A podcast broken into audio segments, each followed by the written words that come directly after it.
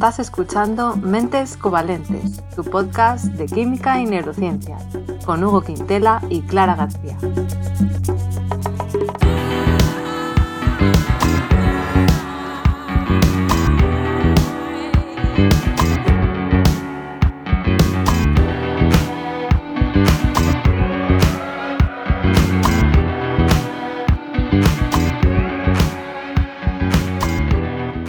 Bienvenidos al episodio 66, en el que vamos a hablar eh, de nada más y de nada menos que de la tesis doctoral de Hugo, Hugo Quintela, nuestro Hugo de Mentes Covalentes. Hugo, ¿qué tal?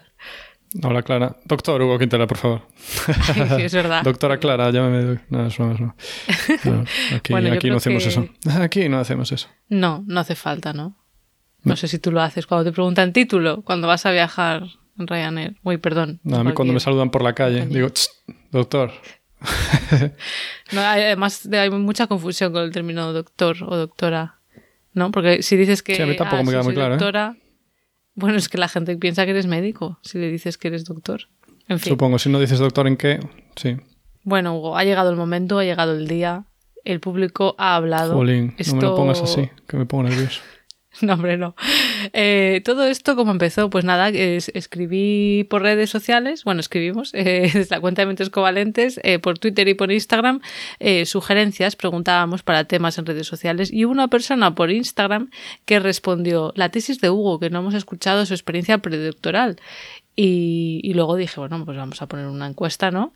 Y preguntamos en Instagram a la gente si le interesaba o no. Porque pensamos, hombre, es que es un tema muy, a lo mejor muy técnico, ¿no? No lo sé, Un poco denso, sí. Y ganó el sí por goleada, así que aquí estamos, a ver cómo planteamos este episodio. Nueve votos de diez. bueno, ganó el sí.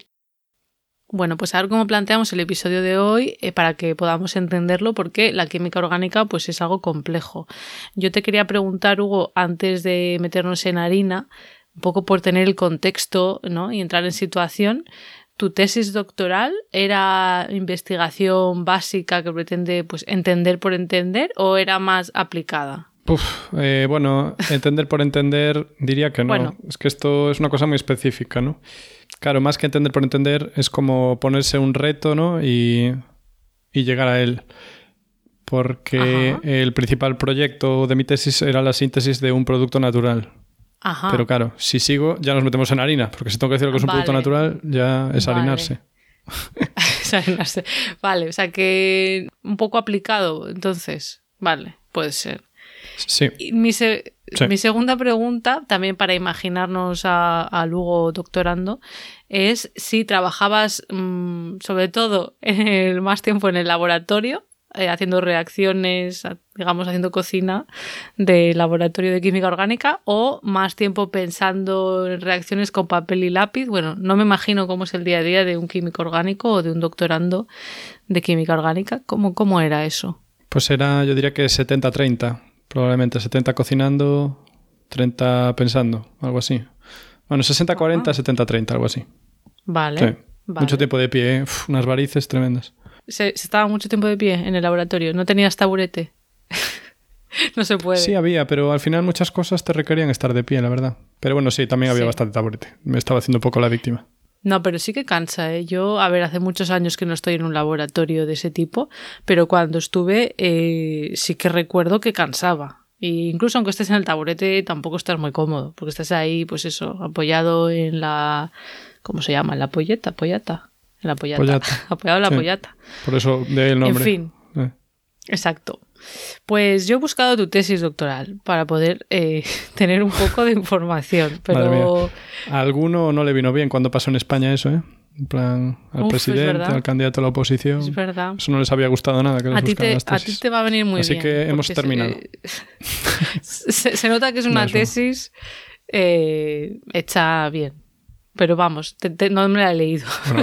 la, he mirado, la he mirado por encima para imaginarme de qué iba y he visto el título que ya me ha parecido pues ya difícil de entender, pero bueno, ¿te parece bien que lo lea? Ya, no tiene mucho gancho.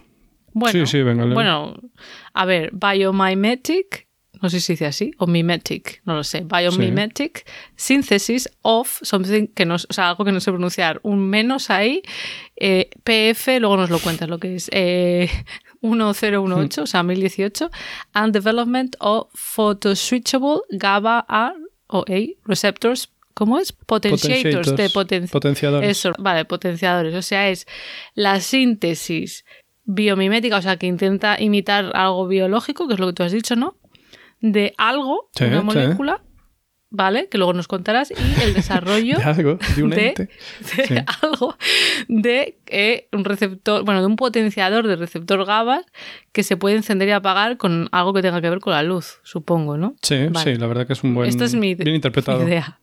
Vale, y veo que está dividida en dos partes, como el propio título, luego la tesis también, que yo no sé si una parte tiene que ver con la otra, porque eso tampoco me queda claro. Entonces, bueno, si quieres, nos puedes empezar a explicar eh, de qué va esto de la síntesis de ese compuesto con ese nombre tan críptico, y ya luego nos hablas de los receptores GABA y de todo lo demás. ¿Qué te parece? ¿Por dónde empezamos?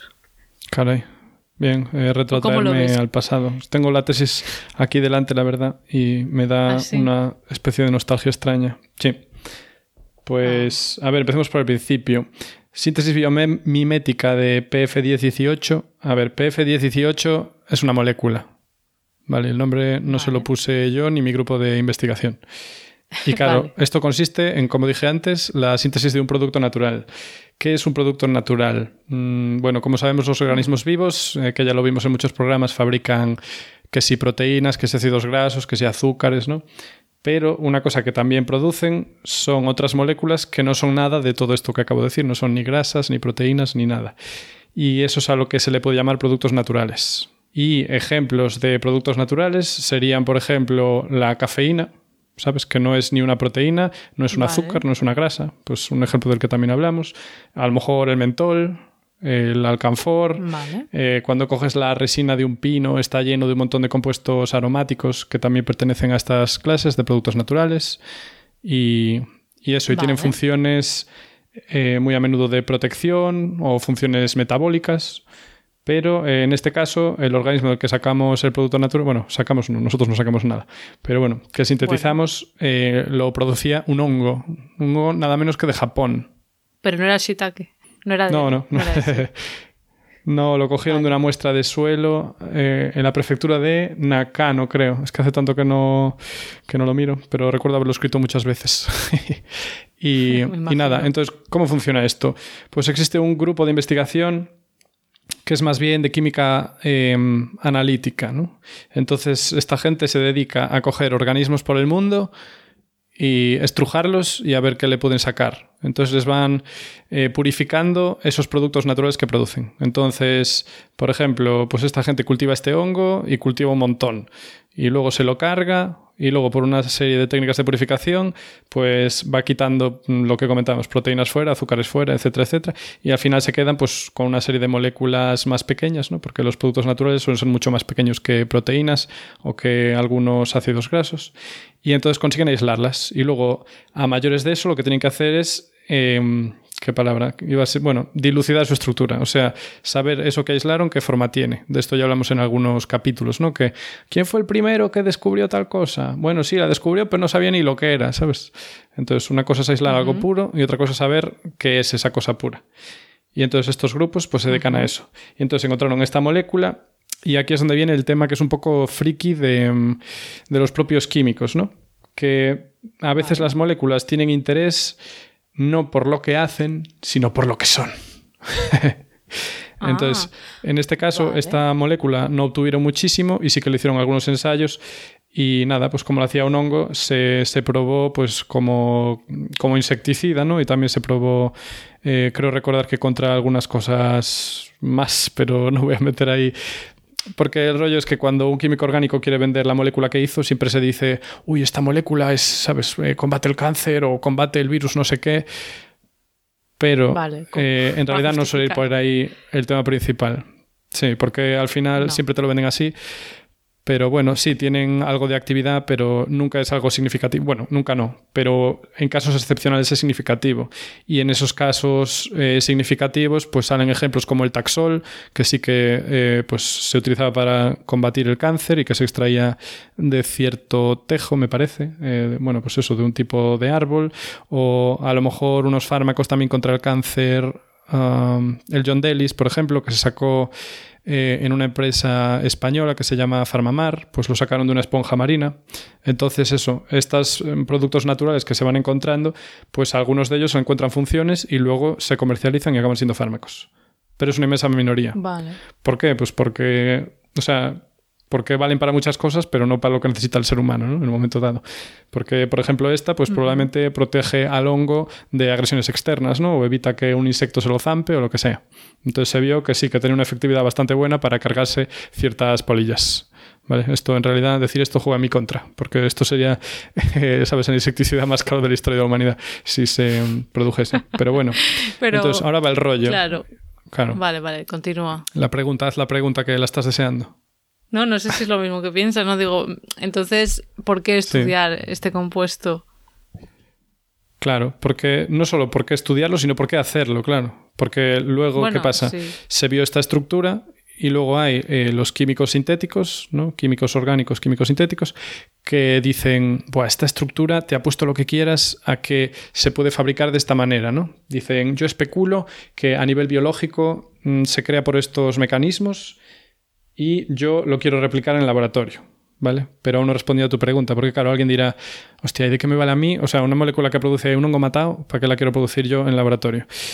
Bueno, pues yo voy a responder a esa pregunta haciendo un pequeño cliché con otra pregunta. ¿Por qué construimos la Torre Eiffel? ¿Por qué escalamos el Everest? ¿Por qué fuimos al Polo Norte? ¿Sabes? Vale, o sea que tiene que ver con intentar alcanzar nuevas metas y explorar lo desconocido. Un poquito sí, y también eh, cuando se hace... A ver, yo no soy arquitecto ni nada, ¿eh? pero bueno.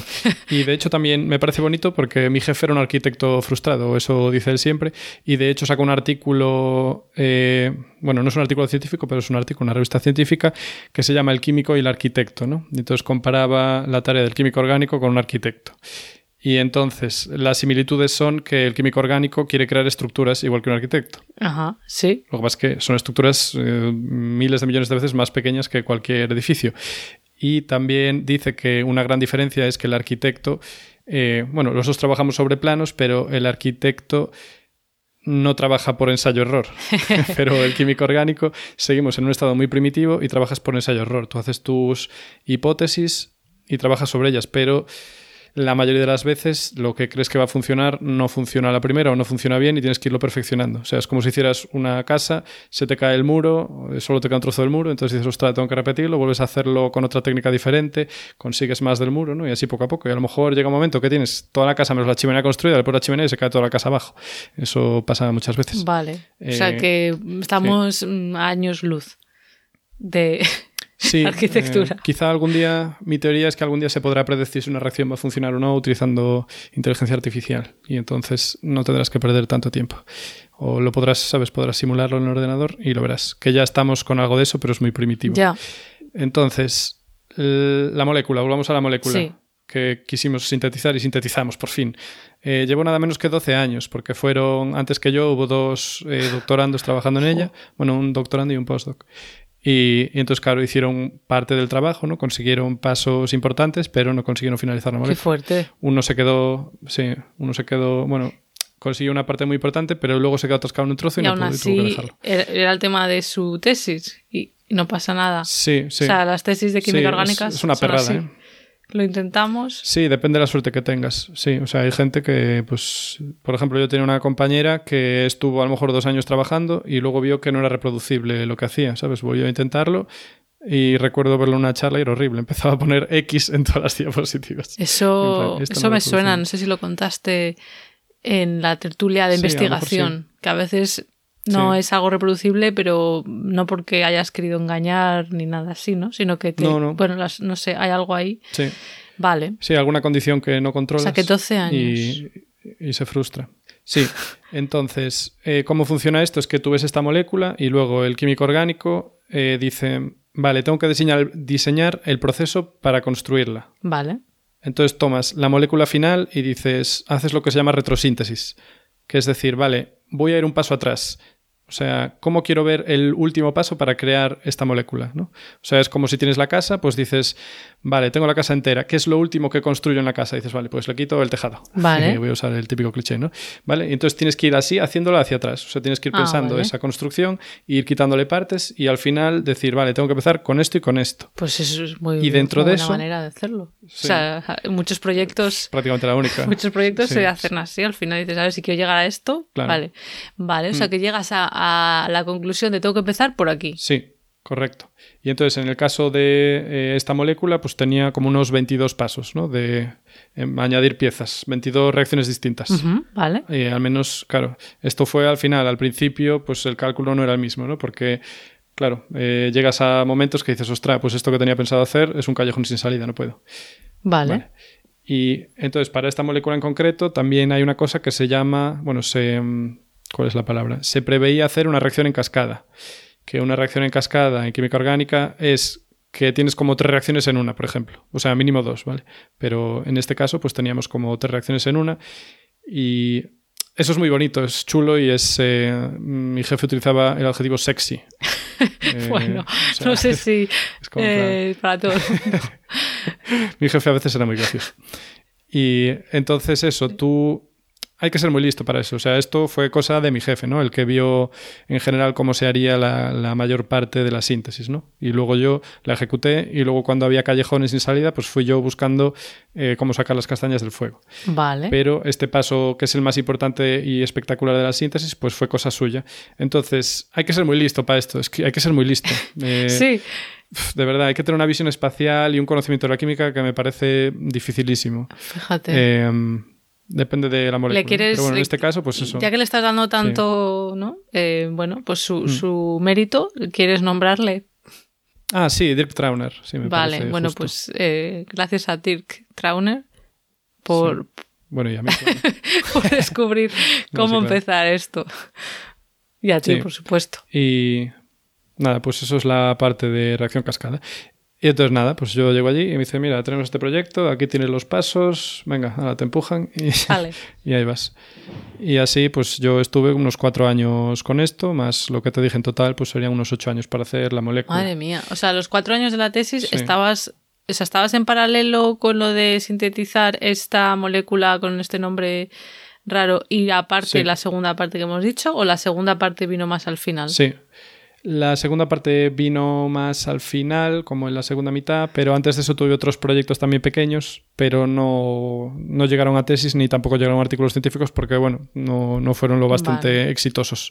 Es lo malo de la química orgánica, que vas intentando, vas intentando. Bueno, y si no a ver, sale, pasa pues en muchas ciencias experimentales. O sea, a lo mejor en la química orgánica más, ya, pero claro. que Sí. también en otras áreas pasa que, bueno, tú pruebas y a veces no, no, bueno, no encuentras lo que es, bueno, si no encuentras lo que esperaba, es verdad que puedes decir, mira, esto no lo hemos encontrado. Vale, entonces volviendo Mm. a esto, a ver si lo entiendo. Hubo un día que tú ya dijiste, vale, ya he conseguido sintetizarla. Ese día, Sí, hubo un día. ¿cómo recuerdas sí. ese día? Bueno, sí, me acuerdo estar ahí en la, en la sala de, mm, claro, de RMN, que es resonancia magnética nuclear, que ya hablamos de ella alguna vez, y es una técnica que se utiliza mucho en química orgánica, básicamente para saber qué puñetas acabas de sintetizar, porque es la más importante. Entonces, con esto creas una especie de gráfico eh, donde puedes deducir la posición de los protones de la molécula y bueno, de otros átomos, pero el que usamos continuamente es el de los protones. Entonces tienes que poner una muestra en un aparato y te va dando un diagrama de picos. Y claro, es divertido porque tú eh, interpretas un diagrama de picos y entonces dices, ¿está aquí o no está? Y en este caso, lo único que había que hacer, entre comillas, era comparar lo que tú tienes con lo que habían aislado los señores de Japón. Vale, entonces dices, Y "Uy, claro, yo ya me sabía dónde estaba más o menos todo y yo en plan, uy, esto se, parece, mucho. Uf. Sí, entonces lo, lo comparas y pues eso, pues mucha, mucha alegría. Estaba bastante sucia la muestra porque también tienes que purificarla. Pero sí, fue quitarse alegría y quitarse un peso de encima, porque ya te digo, igual estás los cuatro años y no lo consigues y entonces dices, jova, lo que publique va a ser Ya. mucho peor, Claro, ¿sabes? claro, Va a ser claro. mucho más patata. ¿Y, y te pusiste nervioso en plan como el que le suena que su boleto de lotería es el ganador y se pone a buscarlo rápido a ver si eso no es? ¿Te pusiste nervioso o tampoco fue un momento tan eureka? No, fue, o sea, fue un momento sí de, alegría, y de y de eso, de quitarme el peso. ¿Dónde estabas? ¿En qué país? ah, por fin. en, Estados, Unidos, en Nueva York. Vale. Sí, porque hice dos años, en, dos años y pico en Múnich y dos años, bueno, más o menos, en Nueva York también. Vale, estabas ahí y estabas con más compañeros en el laboratorio, ¿pudiste celebrarlo o compartirlo? Tenía una compi de otro grupo, sí, y, sí, como, no sé, creo, no sé si la abracé o algo así, la, la zarandé un poco, ¡está, por fin! Por fin, hombre, después, joder, tantos años ya los tuyos más los de los precursores. Sí. Vamos. Y también me acuerdo una vez, porque la facultad en la que estaba era la de Artes y Ciencias, y era bonito porque mm, bueno, en la sala en la que me pasó esto era donde había un aparato de RMN, pero hubo una temporada que no podíamos usar ese, teníamos que ir a otra sala y al lado de esa había una sala muy grande, como no sé, con 100 plazas o algo así, y con un piano de cola. Y como tenías que esperar para los resultados, alguna vez estaba la puerta abierta y yo mientras esperaba me iba a tocar el piano. y era súper bonito, porque en alguna de esas creo que me había dado resultados ya súper importantes. Y claro, era como una cosa bastante mágica. Y, oh, y con esa información de, vale, sabemos cuáles son los pasos, eso luego... Eh, es lo que tú dices, es como, vale, pues ya tenemos el mapa, hemos descubierto cómo hacerlo y con eso se puede hacer algo o simplemente ayuda a entender mejor cosas que, son útiles. Sí, claro. Otra cosa que no dije es eso, cuando alguien, sin saber yo de arquitectura, ¿eh? pero cuando alguien hace un edificio nuevo, ¿no? innovador, con alguna técnica espectacular o innovadora, lo que consigue es que los que vengan detrás tengan más conocimientos cuando se quieran enfrentar a un recto arquitectónico. Claro. Pues en este caso, resolviendo los problemas de síntesis de esta molécula, esa reacción en cascada que te dije, y luego otros problemas que tuvimos en la síntesis, pues digamos que añade páginas al libro de conocimiento. Entonces, cuando alguien quiere hacer una molécula que tenga una característica compartida con esta, pues ya tendrá técnicas nuevas para enfrentarla, ¿no? Entonces, como siempre añadir mm, páginas al libro del conocimiento claro, o sea que puede ser muy importante. sí. Claro, y entonces, bueno, pues algún día seguramente permita, cuando alguien tenga que hacer una molécula con una utilidad quizá más utilitaria, pues eh, utilizará cosas que se descubrieron en Yo espero que cuando le den el Nobel a esa persona, pues te cite. Efectivamente. Bueno, citará probablemente en plan Dirk Trauner y colaboradores. Bueno, algo es algo. Y, ah, y otra, perdón, otra cosa que no dije es que también dentro del proyecto colaboramos, bueno, más bien colaboraron con nosotros eh, unos químicos eh, orgánicos expertos en química computacional que conseguían explicar por qué la cascada de la que hablé funcionaba. Hacen simulaciones, cálculos de energías y tal. Y dicen, ah, pues, sabes, la molécula se pone de esta manera en vez de esta porque es la energía más baja, es lo más estable, no sé qué. Porque, claro, en la reacción cascada que te comento, a lo mejor había 16 posibilidades de producto. Madre mía. Y sin embargo, sale muy mayoritariamente la que nosotros necesitábamos.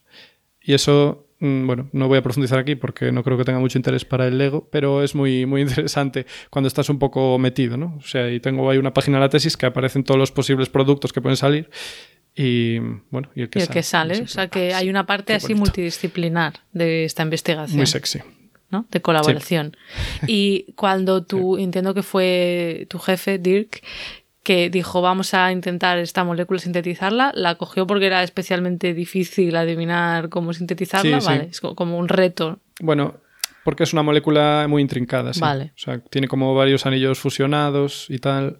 Y sí, es lo que alguien llamaría bonita, ¿no? porque lo bueno que tiene especializarse en algo es que aprendes nuevas formas de ver. Bueno, habrá que buscar. O sea, yo no la siento tanto como la sentía mi, mi jefe, pero... Hijo, ¿y por qué no le ponen un nombre, un apodo o algo? ¿No tiene? ¿Cómo la llamabais?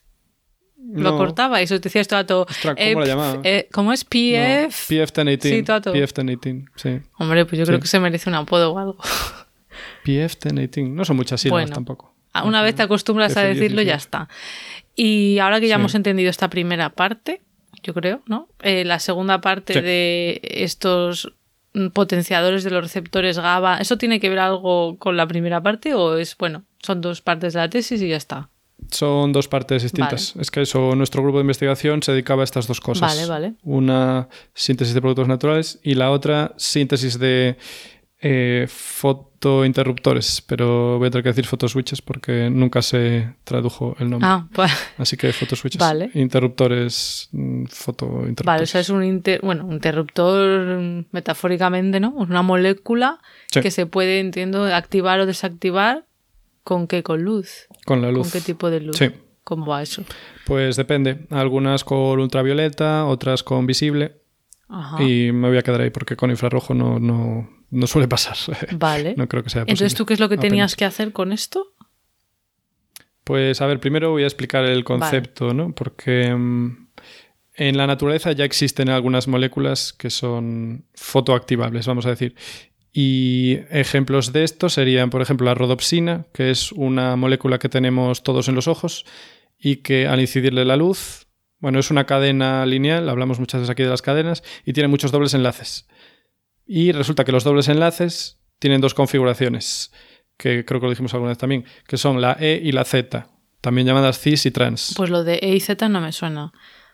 Cis y trans en los pues enlaces, vale, pues no sé, si me lo imagino podemos imaginaros una cadena que siempre zigzaguea, ¿no? Que siempre va un poco arriba, abajo, arriba, que hace ah, triangulitos y siempre arriba, abajo, arriba, abajo.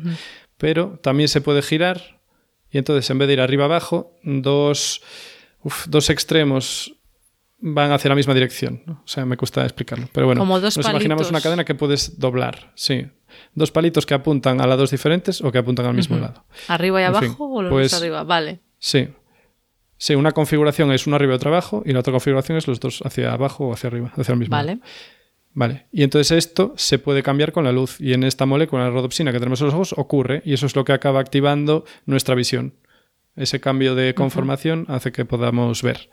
Y otro ejemplo, por ejemplo, es la bilirrubina, que también tiene configuraciones distintas eh, si le da la luz o no. Y tanto es así que cuando los, algunos bebés, no me preguntes por qué, nacen con... Sí, estaba pensando en eso. Bilirrubinemia. Sí, no sé cómo se, llama. sí. Es una palabra compleja. Y les ponen luz. Sí, que Efectivamente, les dan terapia con luz porque eso cambia la conformación de la bilirrubina a una que se puede eliminar del cuerpo. O sea, una está más pegada a tu cuerpo y otra se lava más fácil. Entonces consiguen que la expulsen y así pues sobreviven los Qué bien que me has explicado esto porque un día me lo estaba explicando un amigo que al hmm. nacer le, pasó eso. Ah, le pasó a él. Y yo no tenía ni idea de, todo esto. Y ahora entiendo ahora por qué. Y le ponían una mantita con luz azul, creo, o lo ponían a lo mejor en una especie de incubadora con mucha luz azul.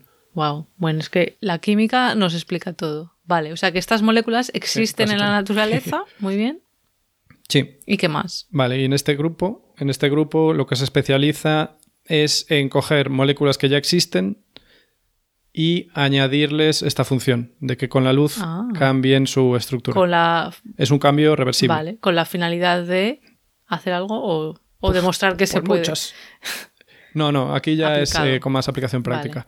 Eh, entonces, las mole o sea, hay muchos tipos de fotointerruptores, pero eh, en el que se centraba el grupo cuando yo estaba sobre todo eran los azobencenos, que son un tipo de moléculas que se conocen hace mucho tiempo y que alguno incluso es un colorante alimentario, algún tipo de estos compuestos. ¿Por qué? Porque están muy coloreados todos, tienen colores muy intensos, suelen ser así rojos, naranjitas, eh, morados, dependiendo del compuesto. Y entonces, ¿qué pasa? Que hablamos del benceno un millón de veces aquí. O sea, ya estoy harto de los bencenos. Anillos de seis que son planos. Vale, pues en este caso tienes dos y están conectados entre sí por dos átomos de nitrógeno. Vale. Y entonces lo que ocurre es que cambian también, como el doble enlace que dije antes, la conformación de cis a trans. O sea, uno para arriba, uno para abajo, un anillo de benceno para arriba, otro para abajo, a los dos para arriba o los dos para vale. abajo. Y entonces eso, al cambiar la forma de la molécula, como podemos imaginar, eso va a cambiar un montón eh, la interacción que pueda tener esa molécula con, por ejemplo, nuestras proteínas. Ah, vale, vale. Tiene lógica. Sí. Entonces, ¿qué pasa? Tú, el caso ideal, ¿no? O sea, lo que aspiraríamos, porque este grupo, pues, oye, va creando moléculas que tienen efectos, pero ninguna de estas moléculas se convirtió en un fármaco, aunque alguna... Eh, bueno, no sé en cómo estará la cosa, pero se quería utilizarlo como fármaco de, en los ojos creo que para, eh, ¿cómo se llamaba? La degeneración macular, que, bueno, creo que al final eh, no llegó, creo que se hicieron algunos ensayos pequeños, pero creo que no llegó a ser un fármaco porque el camino a los fármacos es súper complejo. Em, pero bueno, entonces, a nivel de medicina, también estamos, antes dije que la química orgánica en cuanto a la síntesis es primitiva, porque es ensayo-error, ¿no? Un poco. O sea, con previsión, pero al final, hasta que no ejecutas el experimento, no sabes si va a funcionar o no. Y a nivel de fármacos, en realidad también estamos muy primitivos, porque En plan, oye, que tengo una infección en una amígdala. Ah, pues tómate este antibiótico que va a llegar a todos los rincones de tu cuerpo y también va a llegar a tu amígdala, ¿sabes? O en plan, oye, tengo un tumor en, eh, ¿sabes? En un pulmón, aquí este trocito. Ah, pues tómate esta quimio que va a llegar a todas partes de tu cuerpo. En oncología es un poco diferente. Ya hay terapias más, más concretas, sí. Menos, menos agresivas, sí. Pero bueno, exagerando un poco, pues tenemos mucho que mejorar ahí. Entonces, la idea de la fotofarmacología sería, oiga, tengo, pues eso, esta infección aquí. Entonces, la idea sería que tú puedas activar localmente ese medicamento que te tomes en la zona donde tienes el problema. Pero como... Y dirás tú, ay, claro, ¿cómo hago llegar en la luz? Eso digo yo. Desde luego, si es en, si es en una zona superficial, podrías ponerte un pequeño implante LED que estaría ahí eh, brillando, ¿no? En plan tic-tac, tic-tac. Y entonces haría que en el resto del cuerpo la molécula no estuviera activa y solo se activara cuando pasara por ese LED, por ejemplo. Esta ah. sería una idea. Luego, cuando hablamos de eh, problemas en el ojo, pues ahí ya estás recibiendo luz, ¿no? Eh, y también hay otros que, claro, depende cuál de sus formas se activa. O sea, a lo mejor la forma activa es la que se activa con la luz o puede ser que la luz la inactiva. Es decir, podría ser activa, por ejemplo, en toda la superficie de tu piel y luego en tu interior, digamos, no estaría activa. Entonces, con esto se podrían, eh, ¿cómo se dice? apuntar ¿no? a, sitios más localizados que con la medicina actual. Vale, es una de las estrategias, claro, hay otras muchas. Sí. Pero vale, entiendo. O sea que ese sería el interés aplicado de poder llegar a hacer que una molécula que normalmente no tendría estabilidad pueda tenerla. Vale. Y en concreto... Actividad, sí, dijiste, ¿no? Es que entendí Ah, no, actividad, sí, sí, sí. Y en concreto os fijasteis en esto que son potenciadores de receptores GABA, se llaman. Sí. Em, antes de que llegara yo, ya hubo un proyecto que funcionó, que, que fue el de construir el lazo Propofol. El Propofol, creo que hablamos o eso creo, no estoy seguro. Cuando hablamos de los anestésicos, es un anestésico que se utiliza mucho y es de anestesia total. O sea, te lo inyectan y te queda sopa. Vale. Y te ponen una dosis bastante alta porque, bueno, no tiene actividad muy alta. La cuestión que en, mi grupo consiguieron sintetizar el azopropofol, que era añadir este azobenceno. Entonces, ¿qué hacía? Que esto lo hicieron con los peces cebra, que se utilizan mucho para experimentación. Los pusieron un tanquecito con propofol y ¿qué pasaba? Estaban todos sopa. Sí. Mm, porque estaba sopa. Luego los ponían en otro tanquecito, les ponían azopropofol y ¿qué pasaba? Estaban sopa. Luego cogían una lamparita eh, LED con no me acuerdo qué longitud de onda, alumbraban a los que estaban con propofol normal y ahí seguían sopa. Sin embargo, cuando alumbraban a los que estaban con el azopropofol, es el nombre es muy parecido. ¿Cómo es? Eh, azo, propofol. Sí, porque son los azobencenos. Entonces, Entonces cuando le ponían la luz a los peces con el azo propofol, ahí ya no se despertaban. se despertaban, ¿eh? Se despertaban y se movían. Ahora bien, en cuanto retirabas la luz, volvían a quedarse dormidos. Entonces, esto eh, va por este tema, ¿no? De activar receptores eh, que controlan pues, la vigilia, ¿no? Como son los receptores GABA A, que son a los que yo me dediqué. Y entonces, en mi parte del proyecto, lo que hice fue coger eh, moléculas que tenían como diana estos receptores y también añadirles el grupo azo. Y una parte que era innovadora es que ya no eran azobencenos, bueno, algunos sí, pero otros eran heterociclos, que esto también es una parte innovadora porque hasta ahora no se habían hecho, eh, claro, digo azobencenos, es decir, que tienen bencenos, pero los míos tenían heterociclos, que son bencenos en los que algunos de los átomos ya no son carbonos, sino que son otros átomos. Y esto entonces cambia mucho las propiedades de qué longitudes de onda absorben, o sea, puedes activarlos con luces distintas y, y también les da colores distintos, pero eso no es tan importante. Pero bueno, que tienen propiedades distintas y la síntesis es más compleja también. Vale. O sea que, a ver si me he enterado. Lo que estabas explicando antes de que eran como un benceno, pero unidos y por los grupos nitrógenos y pueden estar para arriba o para abajo, cis o trans, ¿eso es el grupo que le añades o no? Eso es lo que le añades para... Normalmente sí. ¿Y es lo que hiciste tú? ¿Añadirle eso? Sí, yo lo hice, pero en vez de tener bencenos tienen heterociclos, que son parecidos a los bencenos, pero más complejos porque tienen átomos distintos al carbono. Pero eso es lo que les hace... Lo que les hace poder responder a la luz que son los no son los bencenos porque tú dijiste que eran otra cosa. Es el conjunto. El conjunto de ese tipo de moléculas. Es que tengan, exacto, que tengan esos dos nitrógenos y luego em, sistemas aromáticos. Que aromáticos era que tenían los dobles enlaces que resuenan que van cambiando. Eh, sí, que pueden moverse, ¿sabes? Uno se puede mover aquí, luego allí, luego ahí, y están continuamente moviendo. Vale. O sea que tú estabas haciendo neurociencia en realidad. con receptores GABA. Sí, a ver. bueno, no. A ver, sí, no. ¿Por qué? Porque mm, esto es una pequeña historia nueva de lo que quieres que funcione y no funciona. Ah. Porque eso de los que hice, em, un problema que puedes tener a veces es, vale, los, los construyo, digamos, pero luego no, no hacen el interruptor. Ah porque lo de hacer el interruptor es muy dependiente de las características electrónicas que tengan, ¿no? O sea, de cómo sea la carga de electrones en la molécula. En mi caso sí que, sí que lo hacían, pero em, no lo hacían del todo. O sea, porque puedes conseguir una conversión casi del 100%, pero a veces también puede ser del 40, del 50, del 60. Y entonces cuando los probamos también en peces cebra, pues apenas se veía efecto. No era ni de lejos el efecto que vimos con el azopropofol que la verdad es que era la leche. Vale, o sea, tú también. Y después a mayores. ¿Utilizaste sí. peces cebra tú en la tesis también? Bueno, yo no, colaboramos ah. con un grupo que los testeó. Vale, una cosa, por si la gente, bueno, por los que hayan llegado antes, o sea, más tarde al podcast y no hayan escuchado. Pues el episodio, bueno, para que sepan, el episodio, tenemos un episodio donde hablamos de benzodiazepinas, ¿no? Sí, correcto. Y ansiedad, yo me fijé, más en la ansiedad, eh, que ahí hablamos también de, los receptores GABA, ¿no? Que el GABA es un neurotransmisor. Entonces, mm. bueno, no sé si quieres aportar algo más. Tú has dicho que tiene que ver también con la somnolencia. Sí, correcto. Pues estos receptores eh, lo que hacen es que disminuyen, una vez se activan, hacen que se exciten menos las neuronas. Y entonces las moléculas que nosotros hacemos hacen que sean más fuertes todavía el, efecto de estos receptores, que trabajen más eficientemente. Entonces eso, te quedas más sopa, te quedas más tranquilo y al final te quedas dormido. Y entonces también otras moléculas que hice son eh, sustancias Z, no sé cómo se dice en castellano. No lo Creo que son sustancias Z o drogas Z como el Zolpidem. Eh, que es una, una, pastilla que te tomas para dormir, pues también a esta le añadí un azo, bueno, no justo a esta, pero a moléculas parecidas, y luego también a al diazepam prácticamente, a una molécula que era prácticamente igual al diazepam, pues eh, conseguimos elaborar una ruta para, vamos, para crear kilos si queremos, muy eficiente. Eh, lo malo es que no dio tiempo a testearlo y yo me fui y no conseguí convencer eh, a mi jefe de que enviara esto a hacer los ensayos permanentes o pretenientes. Porque eso es otra lucha, que a veces los proyectos se quedan en un cajón y como ya no estás en el grupo, pues si no lo mueves tú, no consigues que te lo muevan. Se queda ahí la cosa. Vale. Entonces, digamos que la parte la, la, que lo que tú hiciste sería la parte de unir eso al potenciador, ese grupo tan complicado heterocíclico. Sí, bueno. O sea, yo, claro, lo que hice fue la síntesis, la parte sintética. Diseñarla y luego ejecutarla. Vale. Y luego eh, los ensayos los enviamos para afuera. Eh, pero bueno, tampoco es que tú tengas la molécula, en plan que tú compres ahí, oye, me voy a comprar Zolpidem y luego lo meto en el laboratorio y lo cambio. No, porque tienes que empezar desde cero.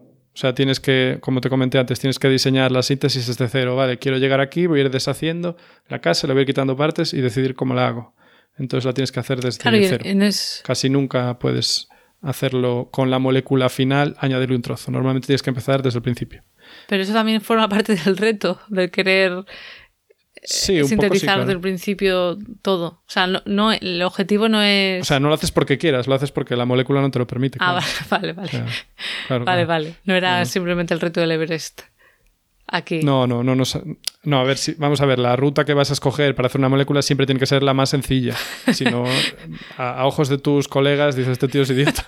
Y de hecho, muchas veces hay, red, hay hay piques de grupos entre grupos científicos. Uno hace la síntesis en 20 pasos y otro te la hace en 14. Y si te hace 6 pasos menos, te está apalizando, ¿sabes? Vale. Eh, en fin, hay, ese pique siempre.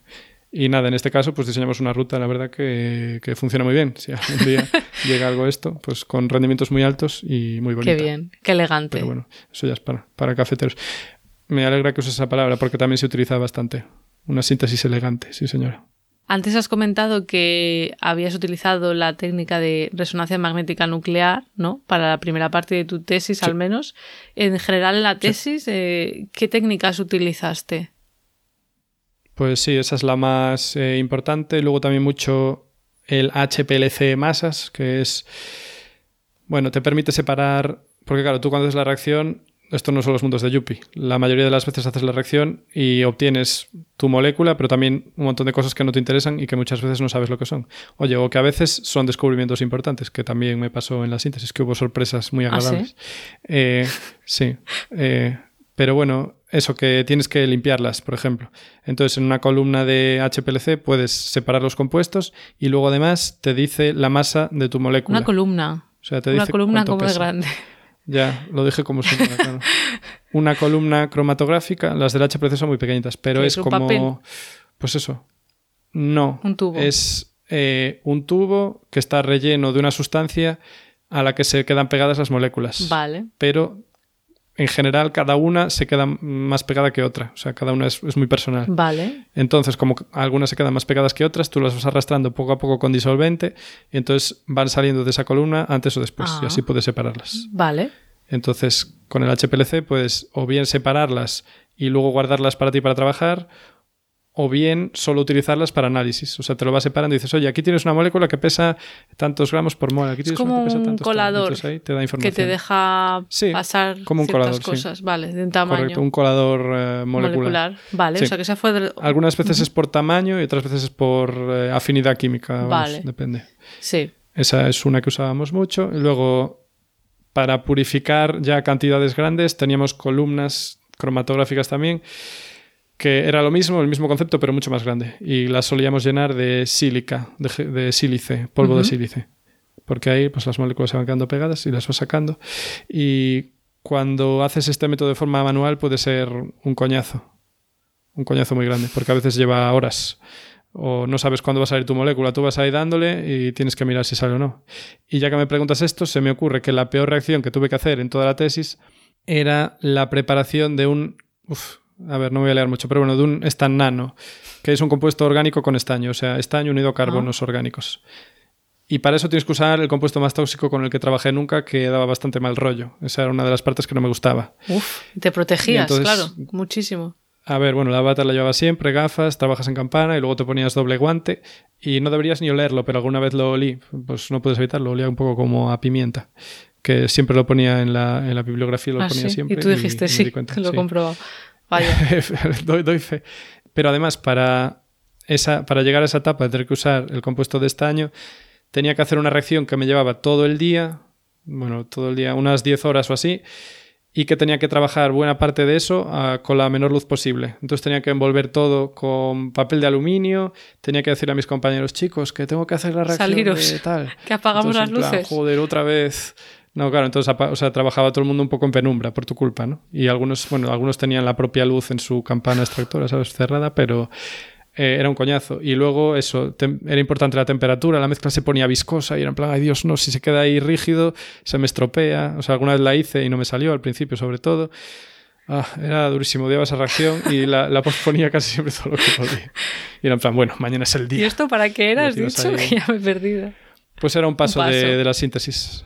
Sí, uno, pues. sí. Vale. Y, y nada, y al final también se me ocurre como dato curioso que la cantidad final que llegué a tener de la molécula objetivo era de unos 2 miligramos o algo así, nada más. O sea, empiezas con 20 gramos a lo mejor y acabas con 2 miligramos. Estupendo. Porque siempre vas perdiendo. Estupendo. Súper súper motivador eso.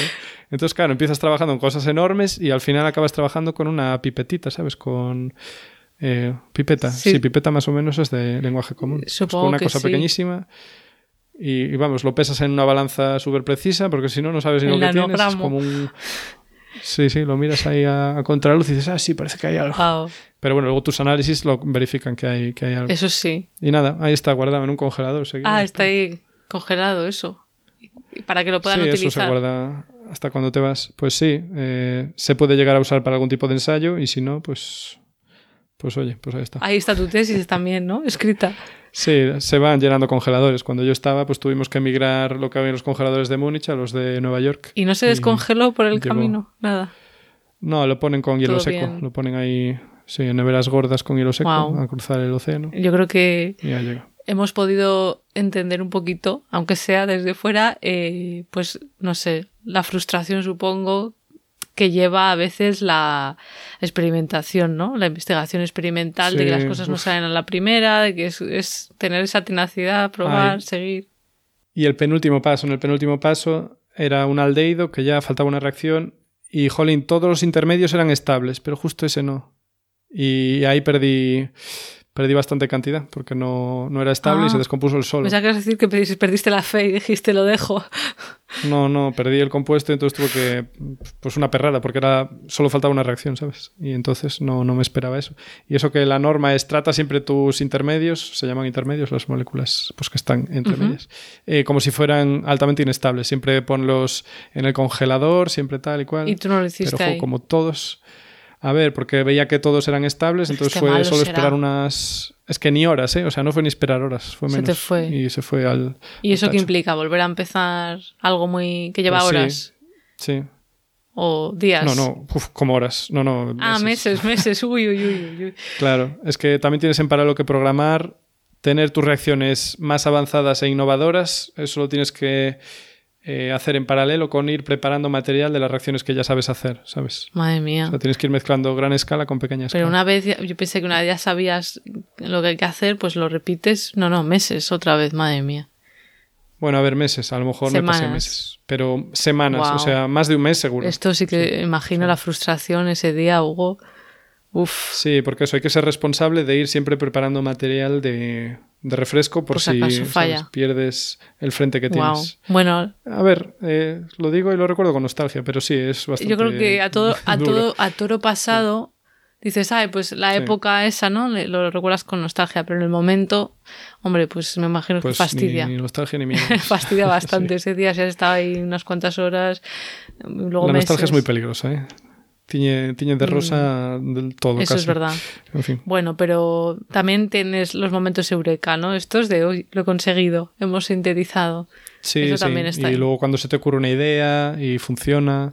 Bueno. O cuando descubres una cosa y, es lo que pensabas. Yo creo que es bonito. A aquellas personas que estén estudiando química, ¿no? De nuestros oyentes, Esperamos que os haya parecido, bueno, no sé, inspirador, ¿no? Si os planteáis hacer un doctorado, o por lo menos que sepáis cuál es la realidad, ¿no? Que no hay que romantizar tampoco lo que es la, investigación. Tiene sus cosas buenas. Hay que perseverar, mucha paciencia. Exacto. Bueno, Hugo, pues un placer haberte oído hablar de tu tesis doctoral. Ahora ya la entiendo un poco mejor. ¿Tú crees que tu familia la entendía o van a descubrir cosas nuevas? Amigos. Sí, yo creo que tendrán cosas nuevas, ¿eh? Sí, sí. Ah, eh, si la escuchan, si, alguien escucha de, tu entorno esto, yo creo que, oye, te conoces un poco mejor. Bueno, pues muy interesante y, y, nos despedimos de nuestros oyentes. Pondremos un enlace a la tesis de Hugo en las notas que podréis encontrar en la web de Podcastidae, la red de podcast a la que pertenecemos. La página es podcastidae.com y si queréis apoyarnos podéis darle al botón de suscribir desde vuestro reproductor preferido, darle a me dejarnos comentarios y para estar al tanto de todas las novedades podéis seguirnos en redes. En Twitter estamos como arroba cobalmentes y en Instagram y Facebook como mentes covalentes. Hasta la próxima. Gracias por invitarme.